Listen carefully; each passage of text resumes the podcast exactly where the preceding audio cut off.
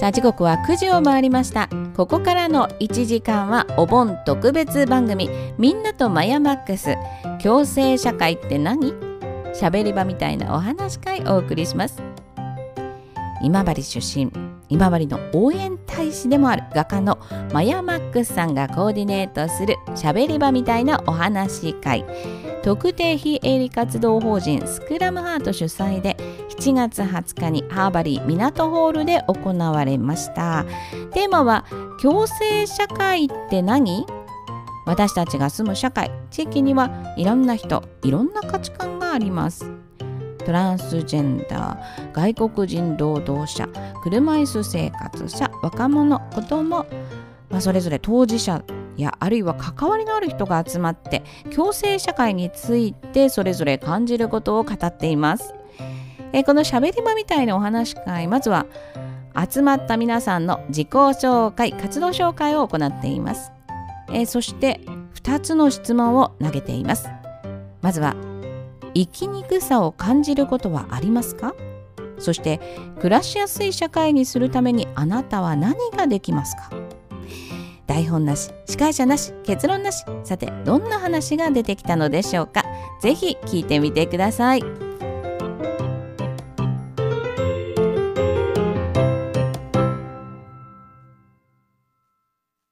はいえーとお約束の時間になりました。みんなとマイヤマックス共生社会って何？っていう会を今から始めさせていただこうと思います。あのこの会なんですけど特定非営利活動法人スクラムハートの方で、えーと、マヤマックスさんと一緒にですね小さな声を聞いてみようという部分で3年前からあのやっております。いろんな人がいる中でどう生きていくのかみたいなことをですねお考えにいただいたらと思っております。それではあのマヤさんよろしくお願いします。はい。皆さんこんばんは。よろしくお願いしますね。今日は無茶ぶり企画やから皆さんが頼りやけんねお願いしますよ。それで、えっと、まず、あのー、自己紹介から始めさせていただきたいと思いますのでほんな宇高さんからお願いできますか？あ皆さんこんばんは、はい、えー、宇高隆二と言います、まあ、住んでるのは、まあ、お隣の、えー、西条市になります。まあ、その健常で生まれてき、えー、た中であ途中でまあ障害を負って中途障害になりました。所属は CIL 星空の、えーと、ワオアドベンチャーっていうこの4月から立ち上がった団体で、まあ、活動させてもらってます、まあ、CIL って、まあ、障害者の自立をサポートする、まあ、団体です。どうぞよろしくお願いします。あのちょっと聞いていいですか？障害者の自立支援っていうのはちょっと具体的にどんなことしてるのか教えてください。はい。まあ、障害を負ったからじゃあ何かに制限されて、まあ、病院とか施設みたいに何時に起きて何時に何食べてお風呂入って9時に寝てとかそんな生活って面白くないじゃないですか。やっぱりその障害があっても好きな時に好きなものが食べれて好きなところに行けてするのが人間としての権利としてあるんじゃないかっていうので、まあ、その地域で暮らせるようにどんどん地域、う。ん、一人暮らしとかそうですね。するんですか？はい一人暮らししてます。アパートでとか例えば一人暮らし。そうですそうです。はあそれええね。ちなみにあの、うん、やっぱりその一人暮らしとは言っても、うん、常にこう介助者がいないと、やっぱりあの、成り立たないんで、ね、毎日入れ替わるんですけど、はい。そういうような、はい、サポートしてもらいながら生活好きな時間に好きなことするって、やっぱりええ？そうですね、うん、はい、そうよね。はい。よろしくお願いします、はい、よろしくお願いします。ただ次は織田さん。はいお願いします。とはじめまして織田美代です私は今治東中等教育学校の6年生です。今治東は中高一貫校なので6年生は、えっと、高校3年生にあたります。えっと、私はソフトテニス部と生徒会に入っていました。でソフトテニス部は5月で、えっと、引退で生徒会は今日ちょうど引退でした、ね、そうです。あそうです。ありがとうございます。で、えっと、今している活動は、えっと、生徒会の今、えっと、高校3年生のメンバーたちと一緒に、えっと、ラジオ番組をさせてもらってます。番組名は何て言うんですか、えっと、今とナウです。今とナウなな今治東の略して、今とナウです、やっと分かりました。分かりが遅いんでね。ごめんよ今とナウななな何曜日の何時からですか？第4金曜日の第4金曜日。5時から。5時から。分かりました。次はね菅さん。大家好我叫简卫帆。我是中文翻译和教日语的。菅と申します。はい。えっ、ー、と中国語通訳と中国の人には日本語。外国の人には日本語。日本の人には中国語を教えています。あの加計学院で中国語の先生などをさせていただいています。今日のお話の中ではあの私は通訳というあのちょっと第三者的な立場になるんですけれども今治にたくさん頑張ってくれている外国人実習生の立場になってお話できたらいいかなっていうふうに思っています。で私中国語が専門なんですがあの実は外国人実習生は中国の方今もうほとんどいなくてですねあのフィリピンですとかベトナムの方がほとんどになりました。そんな視点からお話ししたいと思います。よろしくお願いします。田久保さんお願いします。はい。今治市の博多島から参りました。田久保涼子と言います。えっ、ー、と働きながら週3で NPO の活動をしていて昔の保育所使われなくなった保育所を活動場所にしています。もともとは、えー、ご自宅で過ごすことが長い自閉症の方々と月に1回可愛い雑貨作りから何か家の外で活動できるものを増やそうと思って活動を始めました。今はそれだけではなくってさっき宇高さんが言ってたような旧保育所が活動場所にできたので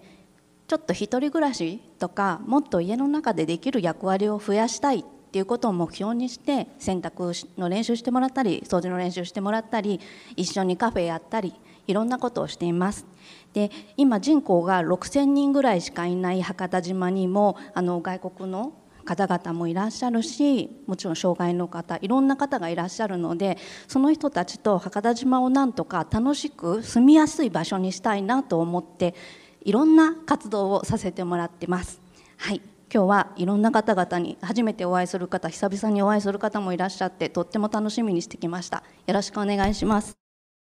ここから渡辺さんにずっとなるけん渡辺君はいお願いします。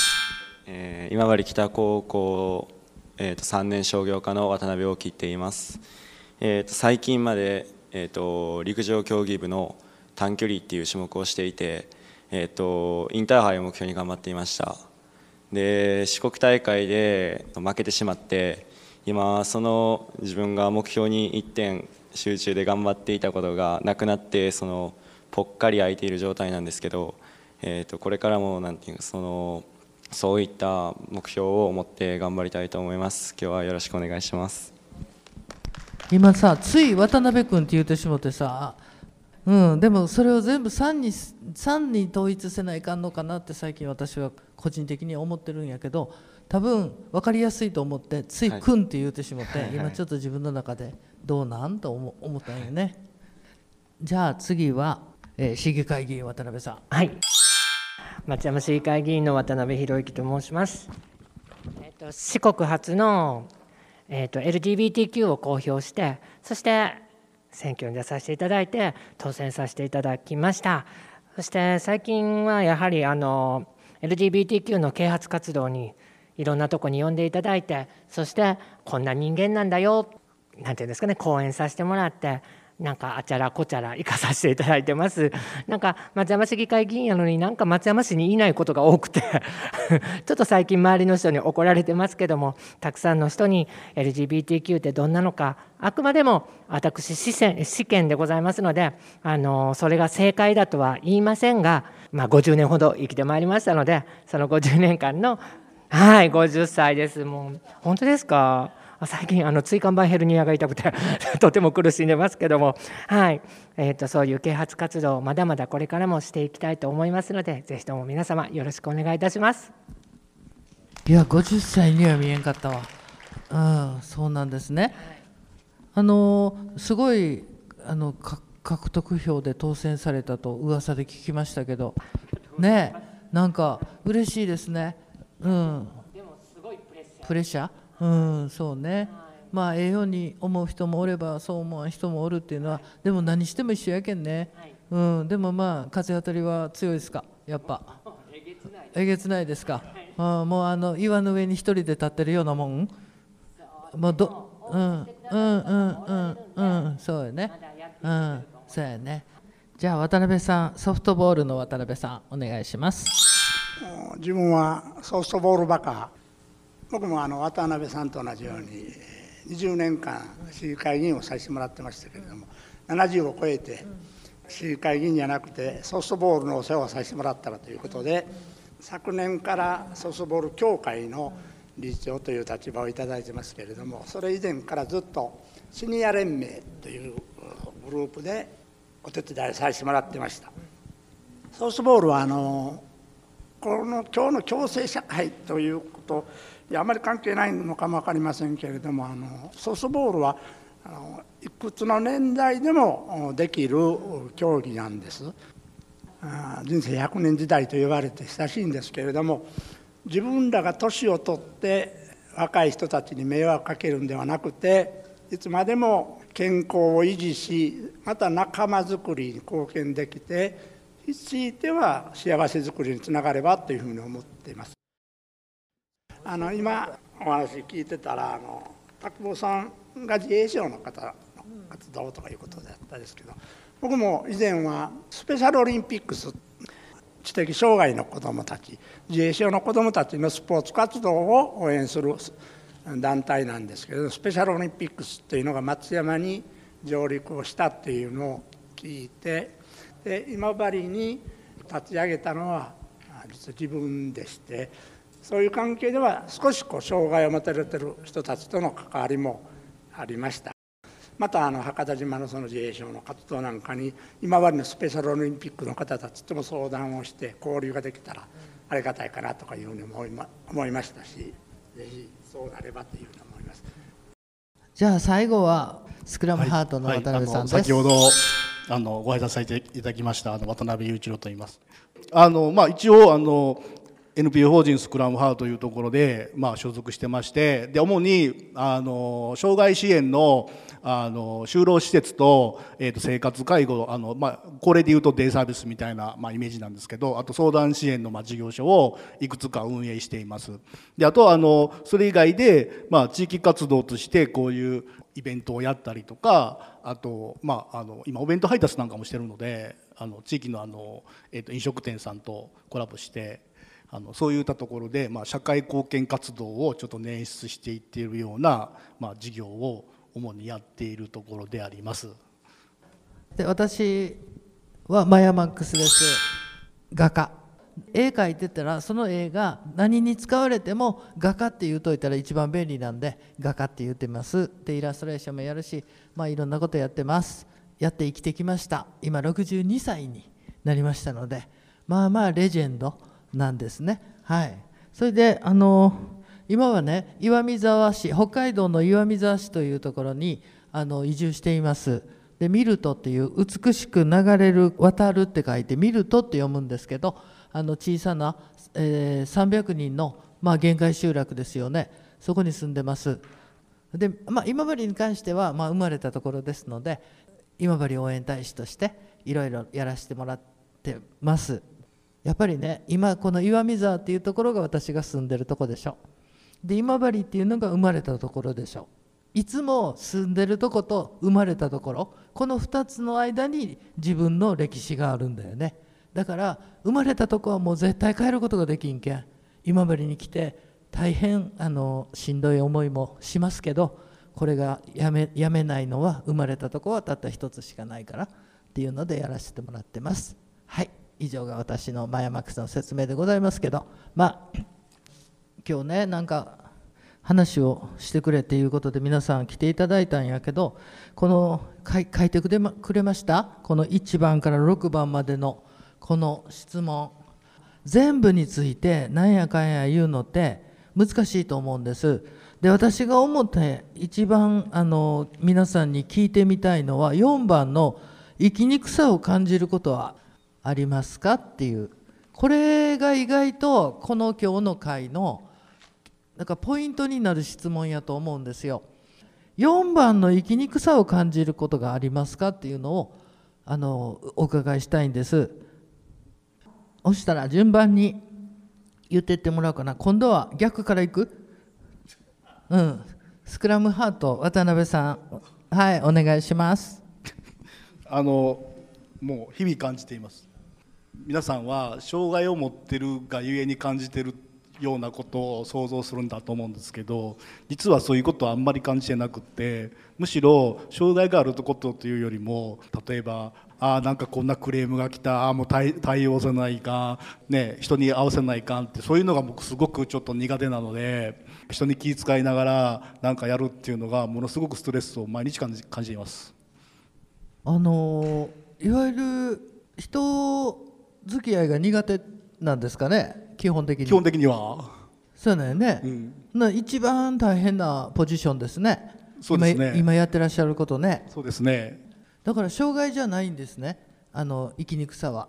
まあ、障害もあるあるもあるんですけど、例えば、イオンのトイレに行こうと思ってトイレに行ったら、全部いろんな人が使われてて全部の階もあったら使えないとか、うんあのなんかく車の横に横付けされて車に乗れないとか、まあ、そんなんはね、しょっちゅうありますけどね。うんうんうんへえなんかすごいああのちゃんとできそうな人に見えるけどね。聞いてみな分からんね。そうですね、うんやっぱしね。だからもうそそのストレスがないんだったら、車椅子生活全然大丈夫ですもん、ああそうななんんだかなんかむしろ。そうなんだ。むしろ、うんうんうんうん、うん。そっかそっか。聞いてみな分からん本当に。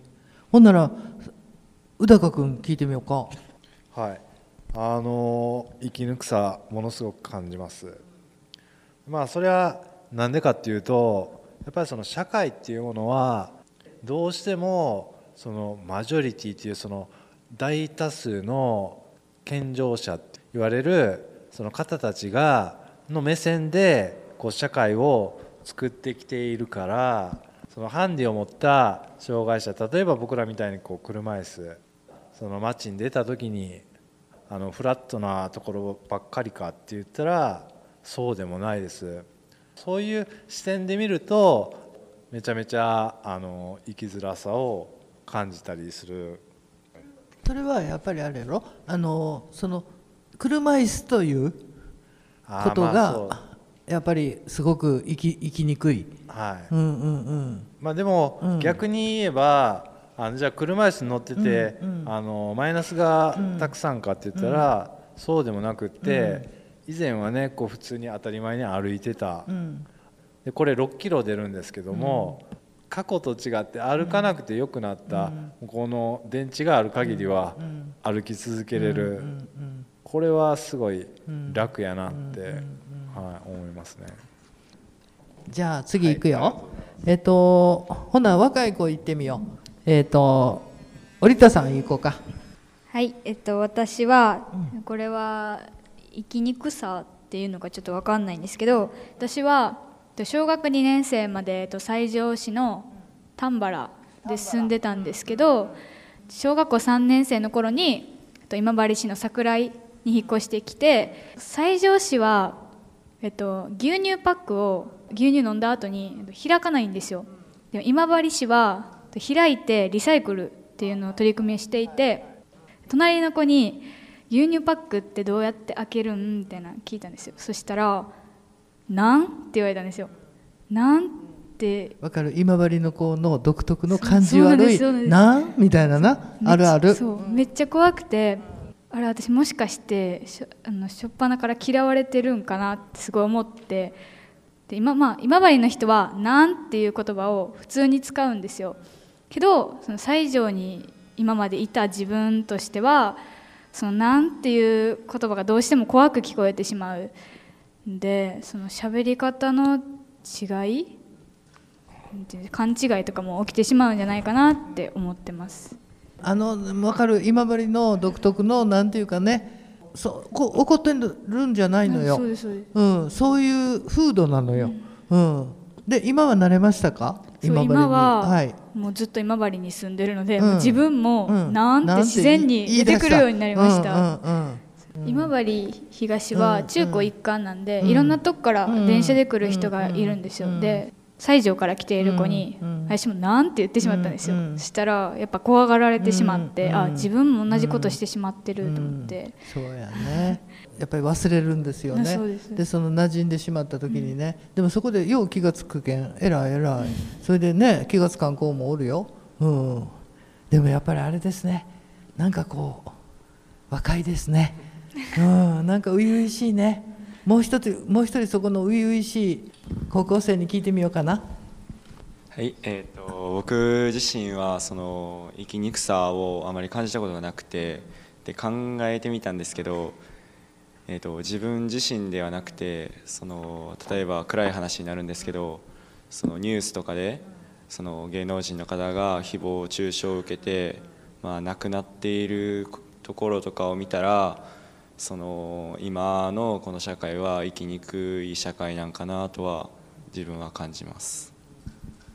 あのそういうの私らはね逆にあの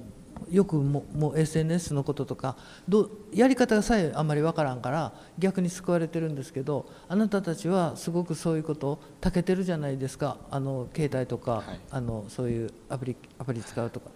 でそういうの見たりするんですか？実際にはい。そういうの、ツイッターとか？そうですね。ようくん。そのコメント欄とかがあるんですけど、うんうんうん。そう多いですね。誹謗中傷とかは、うんうん。やっぱりそういうのを見てどう思います？受けてはないんですけど、うん。自分も嫌な気持ちになったりはします、うん、ね。えそんな自分が誰ですって言わずにようそこまで言えるなっていうのはそうですね。ありますよね、はい。面と向かって言いにくいんやったらまだわかるけど、うんそうか。でもやっぱり若いっすね。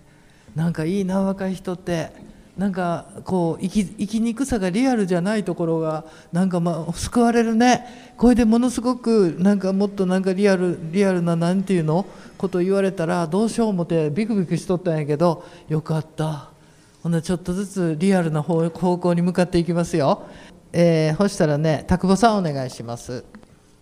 生きるのが辛いかどうかっていうところで考えた時に、自分はそこまで生きづらいって思ったことは特にないなとは思ったんです。ただあのあやりにくいなとか、難しいなとか、そういうことは多々あります。でもあの私も50年ほど生きてきまして、あの時間を重ねていくと、困ったことは助けてもらったりあと気にしなくていいよって言ってもらったりあの自分からちょっと嫌だなって思うところから距離を取ったり、そういうことが年とともにできるようになってきたなって思って。でそういうこう自分でこうちょっとはこう近づいたり、えー、と遠くに行ったりっていう、かあの差し引きができるようになって生きづらさっていうものはなくなってきてんだろうなと思うんです。ただあの、まあ、若干のお天気なんでポジティブ思考で生きづらいことはないとは思ってるんですが、あのさっきのね渡辺さんのようにやっぱり周りの方々であの特に今って外国ルーツの子どもたちの小学生にお会いすることたくさんあるんですけど、他の同級生の子たちとの過ごし方とか、あのそういうのを見てると、ああ悩んでんだろうなって、異国の地であの日本人に混じって勉強しながら結構難しいとこあるんだろうなって。あととてもこういろんなことに関して敏感に感じられる年頃だからこそ生きづらさを感じてる若い子たちっていうのはいるんだろうなと思うとおばちゃんは胸が痛いみたいな感じです。だからいろいろやるんだもんね。そうですね、うんうんだからまあ自分が生きづらさとかあのなんていうのかなその生きにくさ感じてないからって活動しないっていうことではないですよね。ね人の生きにくさを感じてるから活動するんですもんね。だからそこで活動するっていう選択をしてそれを行動してるっていうのは、もうそれだけで私はもう大したもんやなと思う。ありがとうございます。うん、うん本当本当ありがとう。そしたらえっと渡辺さんソフトボール渡辺さんお願いします。いわゆる楽天家ですので生きづらさとかいうのは感じたことないんです。あの比較的僕らはソフトボールができとるっていうことは健康なということですし仲間がいるっていうことですので幸せな環境にあるかなというふうに思ってます。はい、ほんなら菅さん行こうか。はい。私ももう腹が据わったというか、うん、あのあんまり自分自身では生きづらさを感じないで生きています。はい。ですよね。じゃあ今生きづらさっていうのは？あ、うん、それでその、うん、私さっき言ったように外国人目線で彼らのこう相談を聞いてて、彼らの生きづらさこの今治で生きづらさって何かなと思ったら最終的には情報が得るのが難しい、どこに相談したらいいのかわからない。うん。それは行政に対する。行政に対してもそうですし、やっぱり一番は言葉の、ですかね、外国語での発信量が極端に愛媛は少ないなっていうふうに思っていますし、あの発信される日本語も難しいままなので。やっぱりこう私たち日本人が理解できても彼らには理解できないことが多いのであのなかなか届いてないなっていう感じですね。日本語私はベトナム語とかミャンマーの人とかとお話しする時は日本語でしか話せないので日本語で言うんですけどあの言葉を砕いて言えば分かるんですけど状況がねとか言っても状況って分からないっていう感じなんかそういう積み重ねがたくさんあるのであのそうですね。日々の楽しみに触れる場所であったりあと万が一の後の防災の時なんかに彼らのことをどうやって守ってあげられるかなっていうのとかよく考えますね。うん、私から見ると外国人実習生は、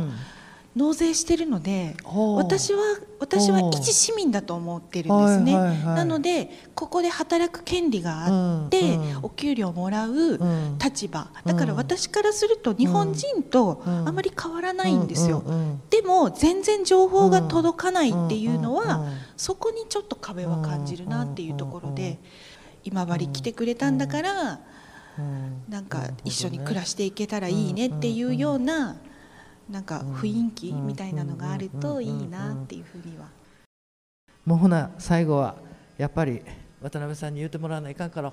はい、はい、お願いします。はい、えー、っとすごい後ろ向きなんですけども、はい、生きにくさしかないです。はい、本当すごいわ。それはっきり言ってくれてありがとう。はい、もう、ほな。もうとうとうと言うて。はい、うん、そうですね。もういろいろ今問題がたくさん出始めておりますえー、私が初めて松山市役所に行った時に一番の課題がやっぱりトイレでした、そして松山市は私に言ったのが、渡辺さんの好きなとこを使ってください、え責任は全部私なのねっていう、結局は何かあった時の責任は渡辺さんです、って言われてるのと一緒なんですよね。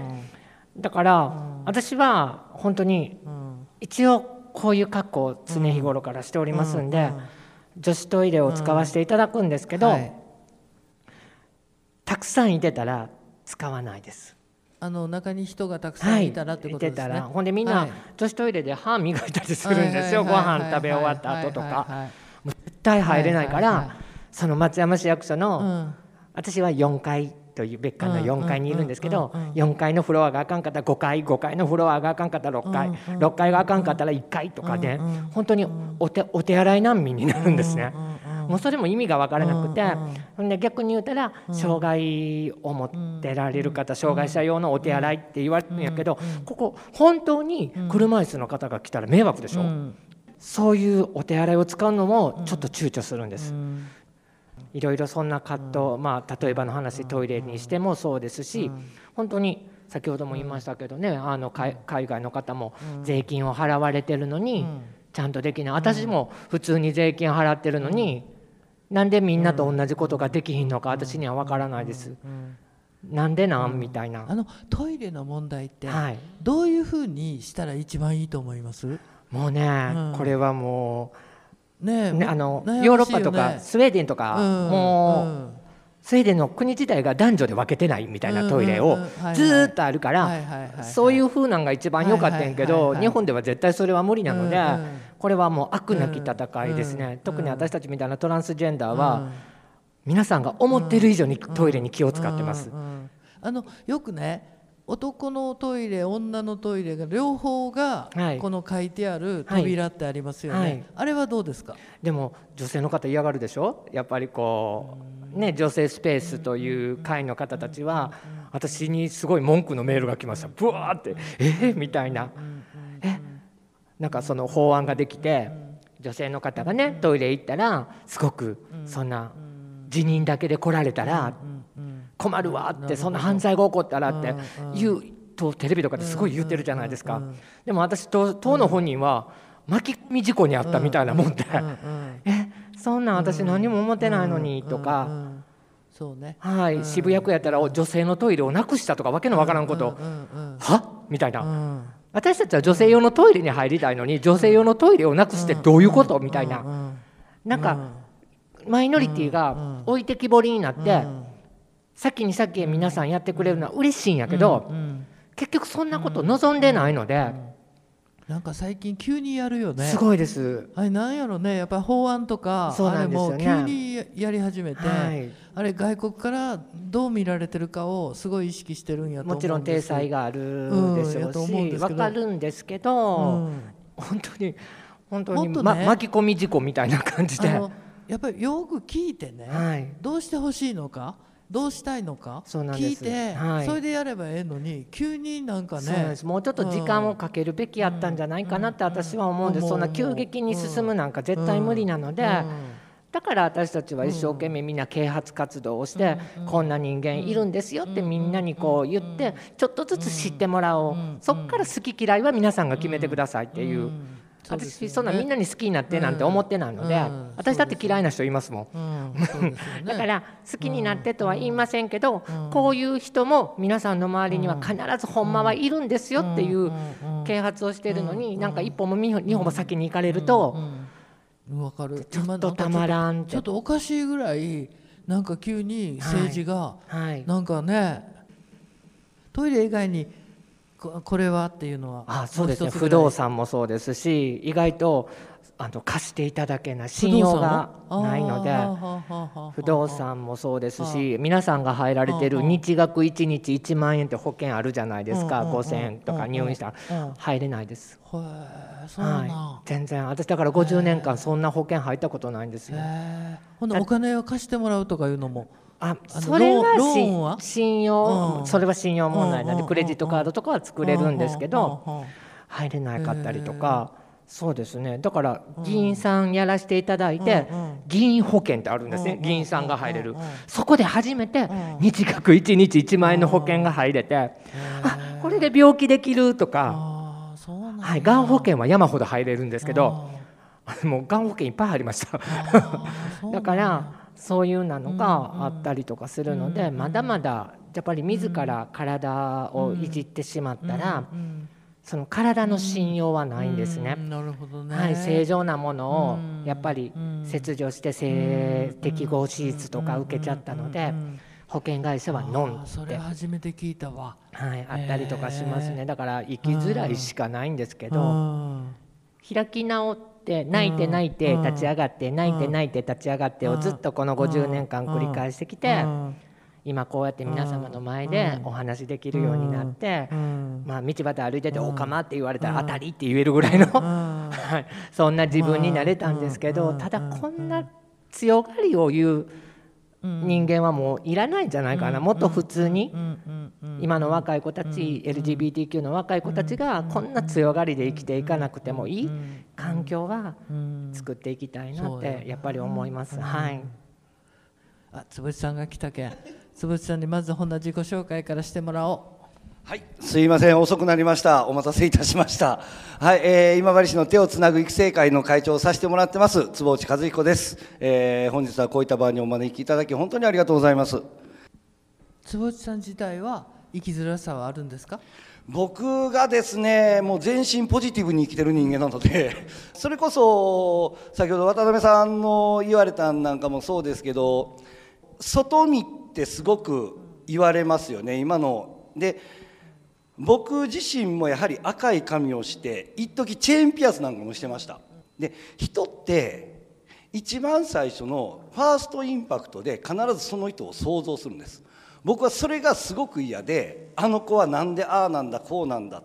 ていうそれにやっぱ生きづらさ憤りさをすごく感じて実はそれをわざとやってました。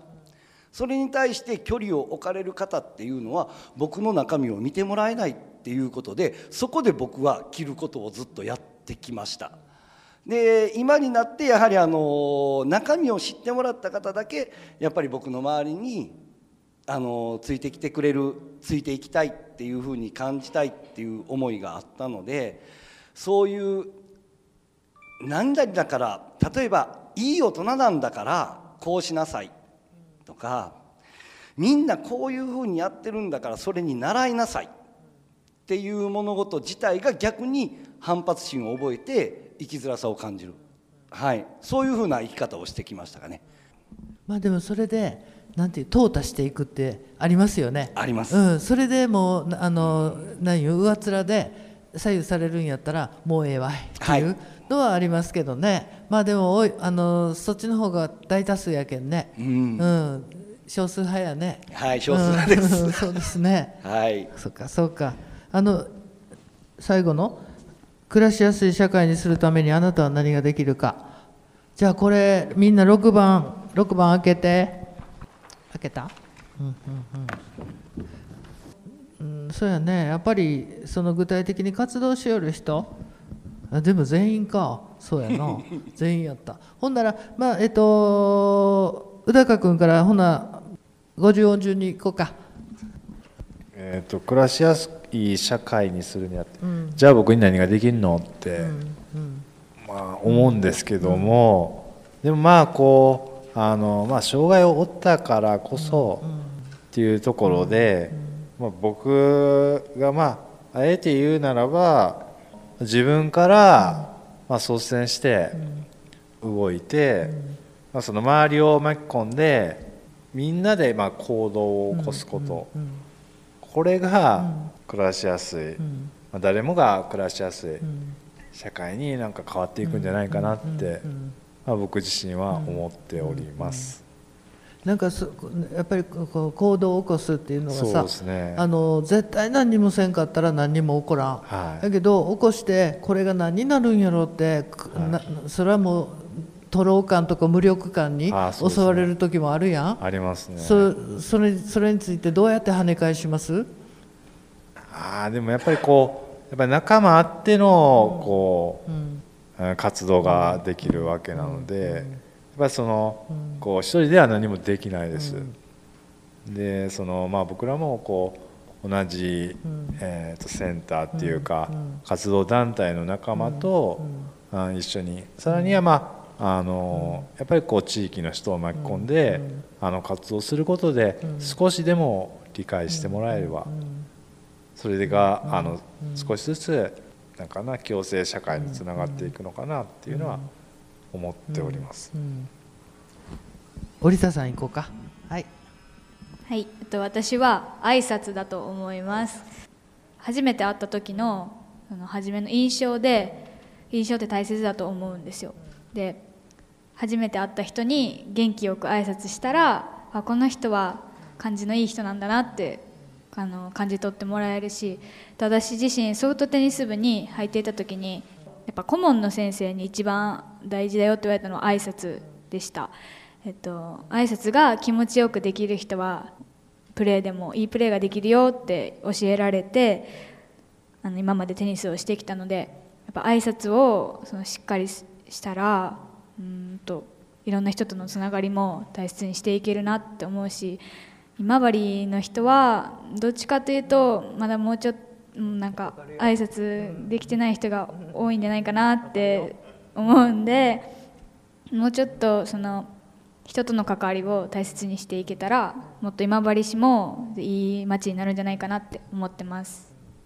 わかるよ、うん、そうやと思う、うん、なんかああとかね言う人多いもんね、うん、気持ちのいい挨拶してみて。こんにちは。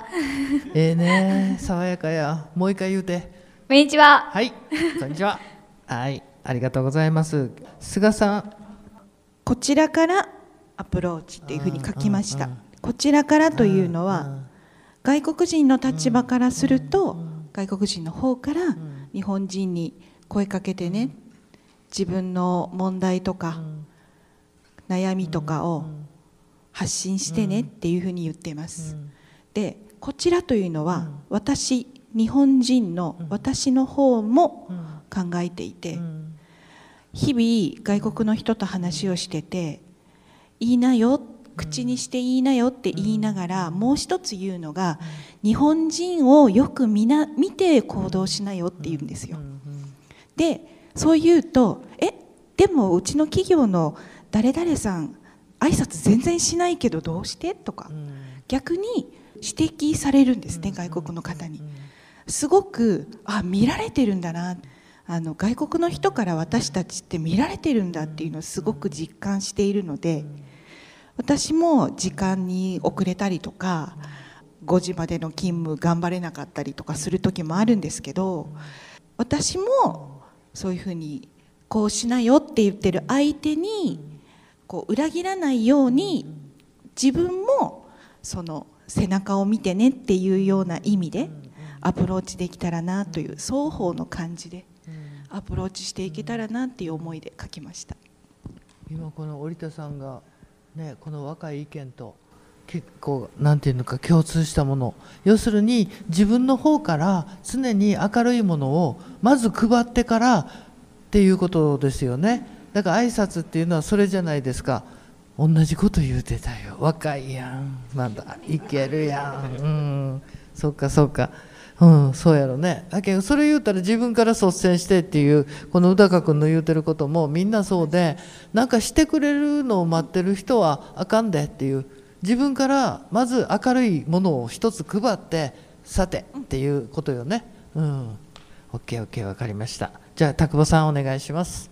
はい、えっとすごく大きいことじゃなくても、あの例えばこういう場もそうなんですけど、一緒に共有できる場とか、一緒に共有できる機会の中に、もうつながってほしい人たちをうわって集めとく。であの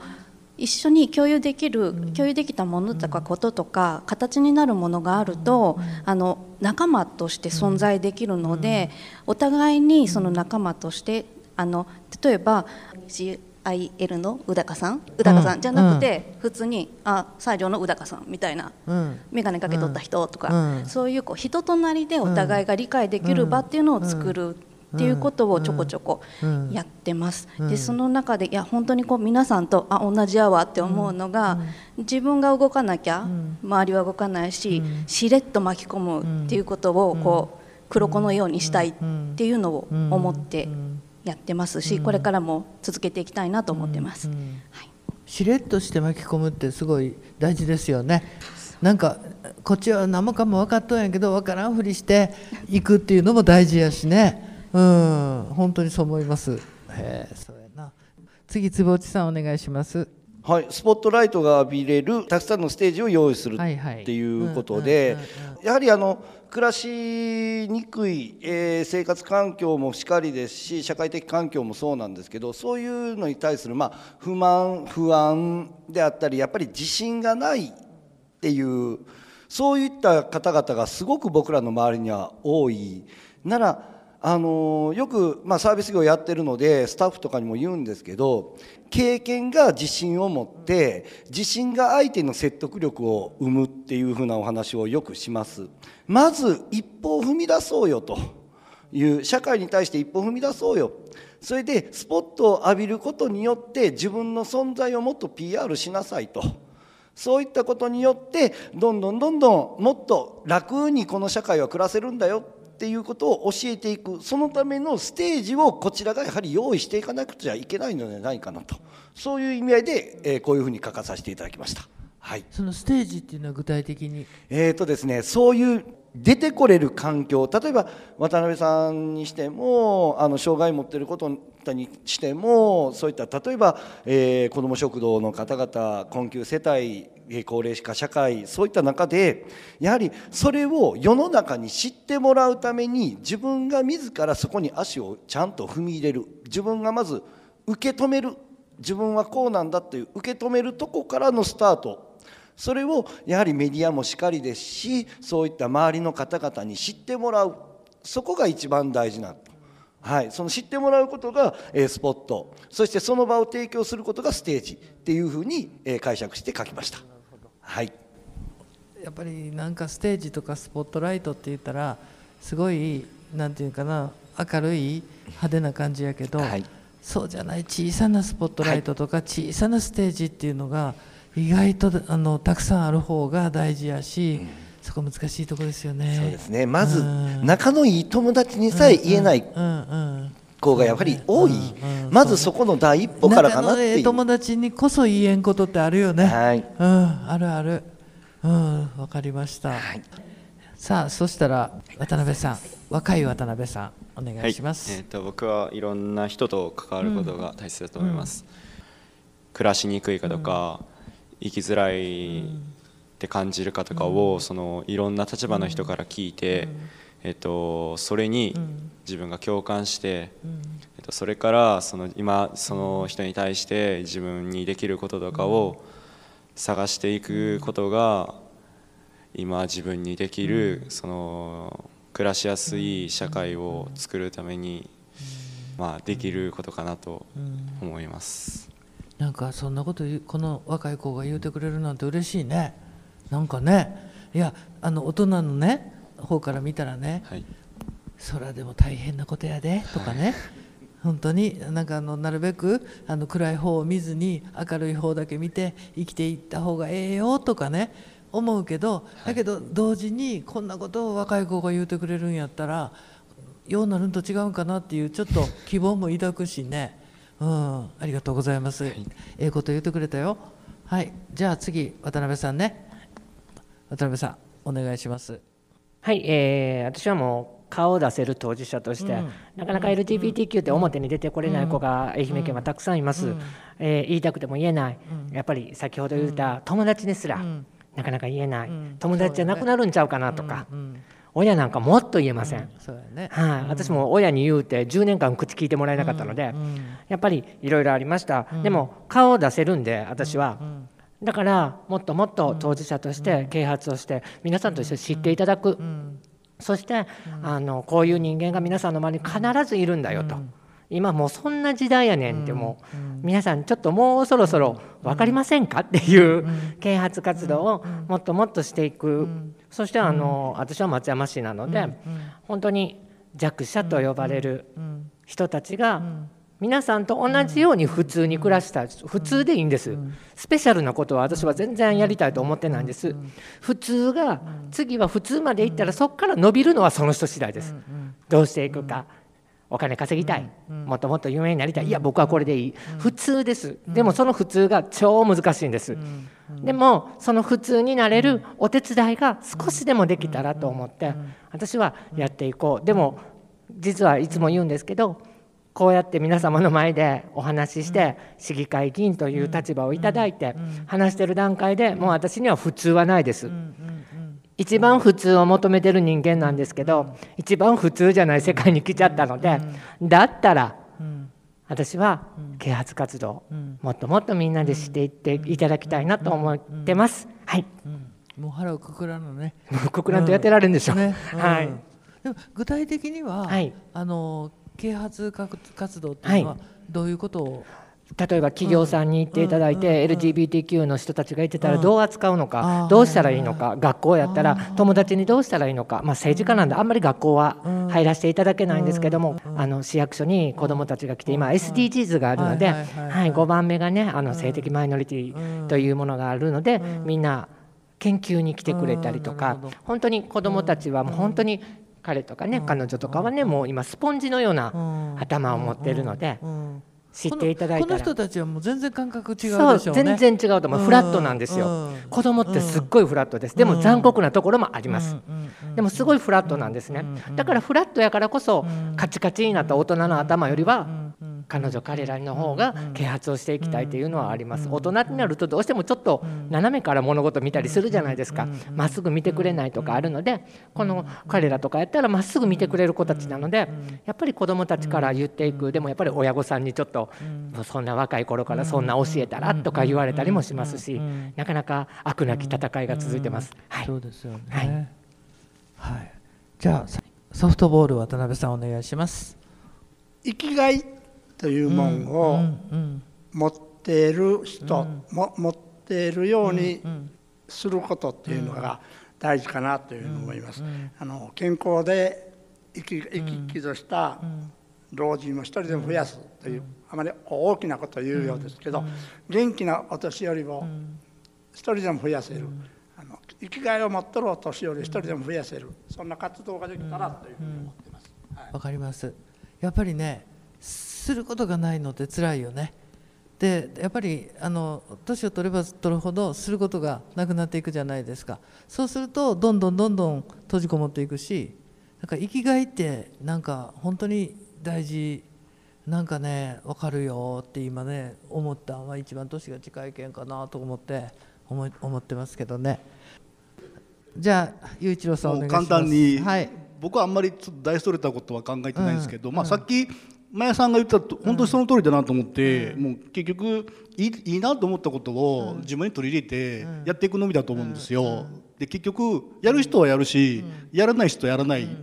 で、まあ、僕は僕の持論なんですけど、まあ、どんな例えば障害があるとか、どんな人でもやれることはたくさんあって。でやる人かやらない人の分かれるだけの話で、でやった人には成功か失敗かっていう、まあ、結果があるんですけど、結局やった人にしかあの経験は得られないんですよ。なので例えばチャリティーにしろ募金にしろやる人はやるしで例えば僕なんかはあの、えー、と年俸の20%は誰かに使うっていうことをずっと 20, 20代からずっとやってきてるのでなんかやることが当たり前になってるんですけどで結局はやるかやらないかっていうだけの話ででやったらまあ実績がついてきて得がついてきてまあ今回みたいにこういうふうに主催もさせていただいて、まあ、こういうふうにたくさんの皆さん集まってきていただいてこういう会ができておそらくまあ来年もできるんだろうなとは 思いながら思うんですけど、まあ、結局おまけみたいなもんで、まあ、こう結果がついてくるっていうことなので、まあ、とにかく、まあ、もう自分のできる範囲な身の丈の中でもうやれることをもうやるしかないのかなっていう感じです。はい、ですよこの人は。ね、うん、やることをあのだからできるとかできんじゃなくってあのまずできん方から入る人多いじゃないですか。そんなことやっても多分できんとかそんなあのやりやりたいと思ったけどあの何よ時間がないとかあのお金がないとか、まあ、能力がないとかいろんな。それはもう何も始まらんもんね。僕はなんかこうでき,、できないからこそこうやって成功できたらなんか自分がこう自分しかできなかったのかなとか思えるタイプなのでどちらかというとまあその条件が悪い方がいいなと思いますね。まあ成功せんでもいいんよ。うん、うん、なんかね成功っていうところがなんかだんだんもね年が上やん。ならもちろんそのうまくいくあの実現する成功するっていうのはすごい大事なことで最初から成功せんでもええと思ってやったらいかんとは思うんよだけど最終的には成功することが目標じゃないし目的じゃないなと最近思うのよ。うんただ最初からもうこの高校生とかが成功せんでもええとか言いよったらそれはちょっとおかしいかもしれんけどね、うん、少しでもね、あのー、なんかせんとどうにもならんわいやっぱし。であの本当にスポットライトを浴びるステージを用意する。そのスポットライトとかステージを大きいものに考えすぎてて、うん、だからねあのうちねあの近くにねあのガソリンスタンドあるんですけどね大流行りのガソガソリンスタンドがあるのよ。ほんなら北海道やから車がすごい汚れるのよ。冬あの雪降っても汚れるしそうじゃなくても汚れるしだからねあのすっごい戦車のあのスタンドなのよ。で機械よ機械に入るんやけどもうその機械に入る前に長い行列がまあできるわけですよ。で前から2台か3台お兄さんがホースのなんかすごいこんなやつノズルのこんなやつ持ってきて全部きれいに洗ってくれるんよ。だけどもうその洗車機に入る前にもうきれいになるんよ。でそれが代々受け継がれた技に技があってそれでもう私はこうやっていや見よるやんもうパフォーマンスなのよ。だから彼らはそれにそのバイトをしたいわけ。でみんなにそれをあのやっぱり見られたい。でも小さいスポットライトで小さいステージやけどあれに生きがいを感じとんよ。でどんどんどんどんお客さんもきれいにしてくれるけん来るしで彼らもどんどんバイトを応募してくるしだけ小林さんって言うんやけどねそこの社長が小林さんはそれで儲かったお金を彼らの何て言うかなそのそっから先の何て言うか進学とかその就職とかそういうことの基金にしてやってるらしいのよ。だからええ方にどんどんどんどん回っていくやんそういうのって。でも起こってることは小さいことなんよ。決してそこで急に歌うとてね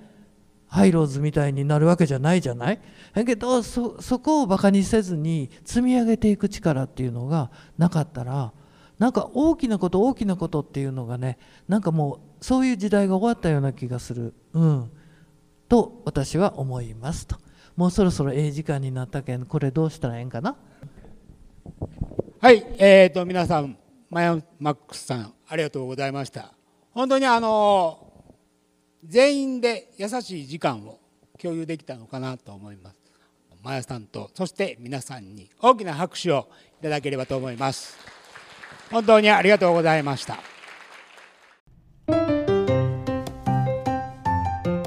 みんなとマヤマックス。共生社会って何？喋り場みたいなお話会。いかがだったでしょうか？喋り手は今治出身画家で今治応援大使のマヤマックスさん。今回の会の主催特定非営利活動法人スクラムハートの渡辺雄一郎さん。CIL 星空宇高隆二さん。今治東中等教育学校6年織田美代さん。